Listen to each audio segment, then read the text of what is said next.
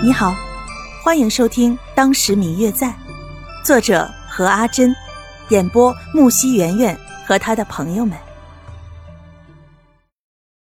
第五十四集，白清九不停的在心里问：“他这是怎么了？不清楚，有可能不会再回来了吧？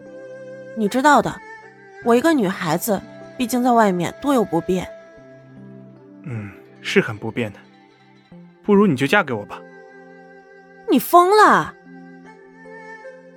听到宋清林说起这话之后，差点就跳了起来，想到这是马车，便又坐了回去。喂，全扬州都知道我是男的，你娶我，别人会怎么看啊？那正好啊，我不用娶那个长得不知道是方还是圆的千金小姐了，你呢也不愁嫁不出去了。哈哈哈！哈，白清九沉了他一眼。切，您老人家想的可还真是美呀！我还想找个自己爱的人嫁了呢。两个人一路嘻嘻哈哈的打趣了一番，不一会儿就到了白清九居住的地方。临分别的时候，宋清灵突然叫住白清九：“清九，交往这么久还不知道你到底叫什么呢？”正准备进屋的白清九听见这话，不禁顿了脚步，眼神里暗了暗。若秋，白若秋。嗯，一路保重。后天我就不去送你了，以后有缘再见。听到宋清灵马车的声音去了很远了，白清九这才挪动脚步，小声说道：“嗯，保重。”当白清九站在门口往回走的时候，却见方玉楠站在院子里，看他的样子，应该是看见了宋庆龄送自己回来的场景。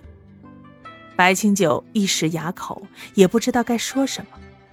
方玉楠倒像是什么都没有看见一样，对白清九说：“一切都已经准备好了，只等后天交付一切事务之后，便可以启程，然后各自回房间休息了。”等到第三天一大早，就有一辆马车到了白清九的宅子前，将所有所需要的物品都装好。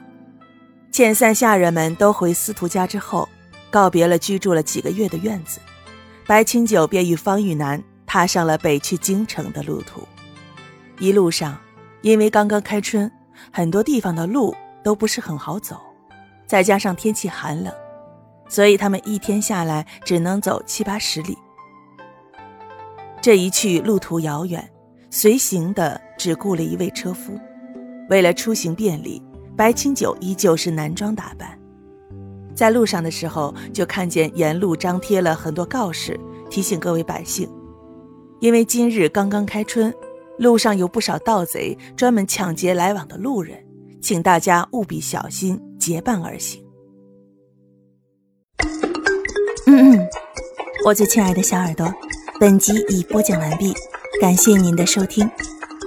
如果你喜欢这本书，欢迎您多多的点赞、评论、订阅和转发哟。当然，也可以在评论区留言，我会在评论区与大家交流互动的。